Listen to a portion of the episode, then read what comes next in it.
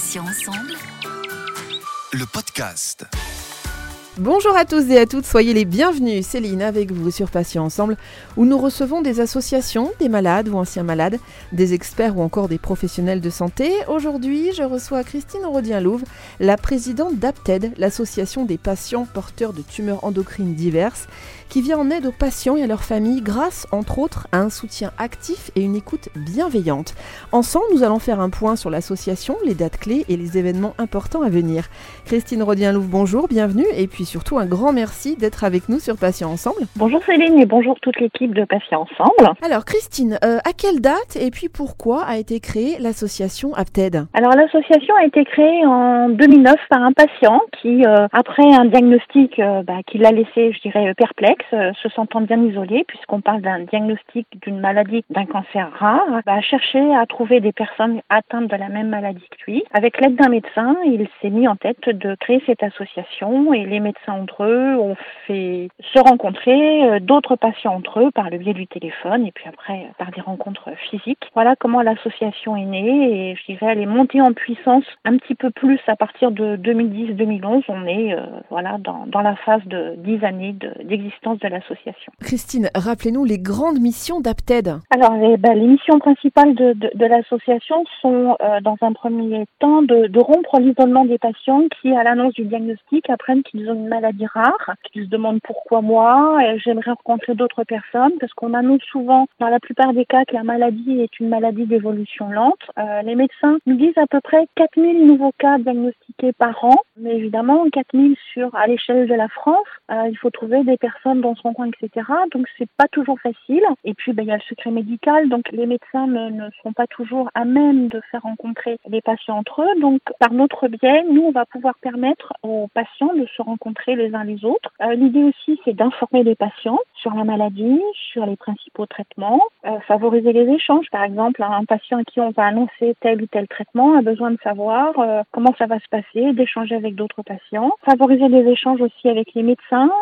Il arrive aussi ce sont des médecins qui nous contactent pour essayer de faire comprendre, d'avoir un échange avec des patients quand ils sentent que eux n'arrivent pas à échanger avec leurs patients. Bah, aussi collecter des fonds, hein, comme toutes les associations, pour permettre de la recherche fondamentale sur la formation de ce cancer, cette pathologie, et puis de la recherche clinique. Alors vous accompagnez les patients tout au long de leur parcours, on l'a compris, mais par quels moyens, Christine, concrètement? Alors on travaille aussi sur la rédaction de livrets d'informations. On, aime bien quand même le papier. Euh, on a des choses qui sont en ligne sur Internet, mais on a aussi euh, des livrets d'informations sur la pathologie, sur différents traitements. On organise aussi, alors pas en ce moment, mais euh, des réunions d'information en présentiel, des réunions d'information conjointes patients-médecins. On travaille sur des thèmes, sur des programmes, en fonction des questions que les patients nous posent. On essaye de faire ça dans différentes régions. On a aussi, pour nos adhérents, un groupe fermé Facebook où les, les, les patients peuvent échanger entre euh, sur euh, différents sujets. Quelquefois, c'est dans la joie et la bonne humeur. Il y a de l'amusement, on se remonte le moral. Et puis, quelquefois, c'est un petit peu plus euh, sensible, un peu plus compliqué d'expliquer des traitements, d'expliquer les potentiels effets secondaires. Donc, voilà. Et puis, ben, bien entendu, on a aussi le téléphone. Et puis, quand on peut, ben, on essaye d'organiser des rencontres, je dirais, informelles, histoire de se rencontrer, de faire connaissance, de partager son ressenti. et je dis bien pour les patients et aussi leurs proches. Parce que les proches ont aussi besoin d'évacuer et d'échanger. Alors justement, Christine, quels sont les axes sur lesquels l'association peut agir pour aider euh, les patients? L'aspect médical, bien entendu, administratif et social aussi, peut-être? Est-ce que vous pouvez intervenir là-dessus à un moment donné? L'aspect médical, on dit bien entendu, mais en aucun cas on ne se substitue au corps médical. Première chose, puisqu'on est sur une pathologie rare, c'est bien renseigner les patients sur le réseau de référence dans la prise en charge de cette pathologie, puisqu'on a un réseau de référence spécifique dédié, s'assurer que les patients auront accès au traitement adéquat correspondant à leur pathologie. Parce que souvent, cette pathologie n'est pas connue des médecins généralistes ou des infirmières qui vont venir à domicile et les informations qui vont être données aux patients peuvent être anxiogènes. Donc, il est vraiment important qu'on facilite la mise en relation avec le réseau de référence qui s'appelle le réseau Renaten. D'un point de vue administratif et social, alors là, on a une pathologie qui peut toucher des patients très jeunes, euh, des sorties d'adolescence, on va dire, ou des jeunes adultes, et puis des patients qui peuvent être en retraite, qui peuvent être plus âgés et puis des patients qui sont en pleine activité professionnelle. Donc euh, le renseignement administratif et social peut parfois être un petit peu compliqué suivant les cas. Donc on a une personne au sein de notre association qui est elle-même une patiente mais qui, de par son parcours professionnel, a une formation euh, d'assistance aux adultes handicapés et connaît tous les mécanismes de prise en charge d'indemnité journalière, d'arrêt maladie, de reconnaissance d'invalidité, les cartes euh, mobilité inclusion, etc. Tout ce qu'on peut faire. Donc elle essaye de renseigner ou d'aider les patients à trouver de l'information pour euh, chaque cas. Aujourd'hui, euh, communiquer est bien sûr primordial et pour tout le monde. Comment les réseaux sociaux et surtout les médias contribuent-ils à vous faire connaître auprès des patients, Christine? Alors les réseaux sociaux, bah, déjà on s'est un petit peu amélioré hein, parce qu'on est, on est comme tout le monde. Le fait de plus pouvoir se rencontrer en, en présentiel, en mode physique, on a retravaillé sur des mots-clés aussi parce qu'on est sur une pathologie rare qui, qui a plein de noms en plus, euh, tumeur neuroendocrine, tumeur carcinoïde, néoplasme neuroendocrine, etc. Donc il faut vraiment travailler euh, un référencement pour qu'on puisse nous trouver sur les réseaux sociaux. Donc on a un compte Facebook, on a un compte euh, Twitter, on a un compte LinkedIn.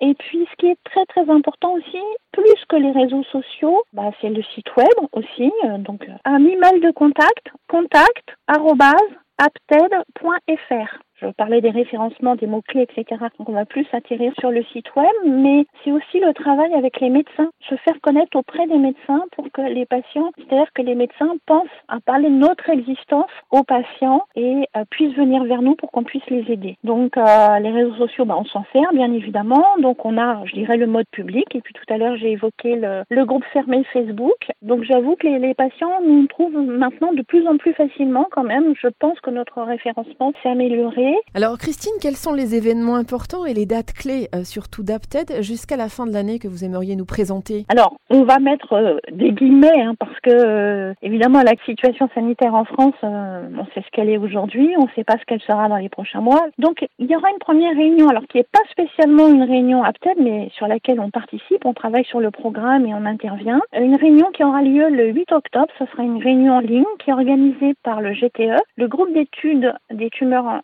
neuroendocrine et qui euh, sera une réunion patient-soignant qui sera par le web, donc il faut s'inscrire. Donc ça aura lieu le 8 octobre, on est en train de travailler sur le programme. C'est vraiment une réunion d'information et d'échange pour les patients. Ils pourront poser des questions aux médecins sur les thèmes, sur les programmes qui leur sera proposé. Autre date importante, le 10 novembre, puisque le 10 novembre est la journée mondiale consacrée à la sensibilisation aux tumeurs endocrines, neuroendocrines. Et cette année, il y aura une manifestation. Alors, on est en train de travailler dessus puisque notre association est membre d'une alliance internationale et donc il y aura une réunion d'information accessible à tous les patients et tous les proches, managée par l'ENET, l'European Neuroendocrine Tumor Society. En gros, c'est la société savante européenne qui se consacre aux tumeurs neuroendocrines, qui va proposer pour la première fois un programme patient-soignant. Alors, on est en train de travailler, voir s'il n'y aura pas que l'anglais comme langue ou s'il y aura d'autres thèmes dans différentes langues. Et ça sera le 10 novembre. Et puis, nous, euh, notre association, les dates clés, c'est de reprendre notre présence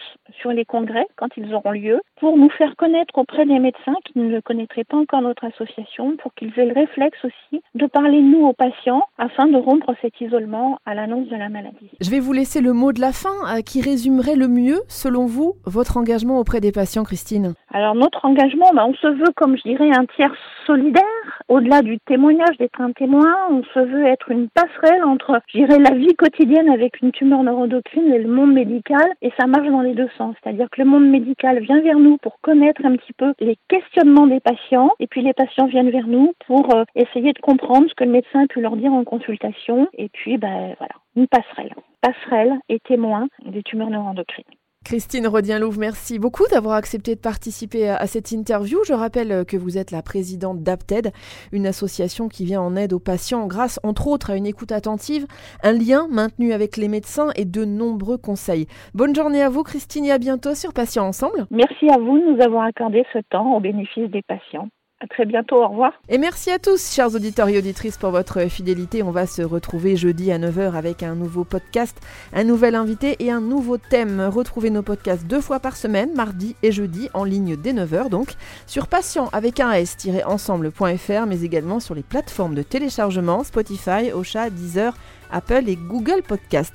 Passez une très très bonne journée, je vous dis à bientôt et d'ici là, bien sûr, prenez bien soin de vous et des vôtres. Salut, salut.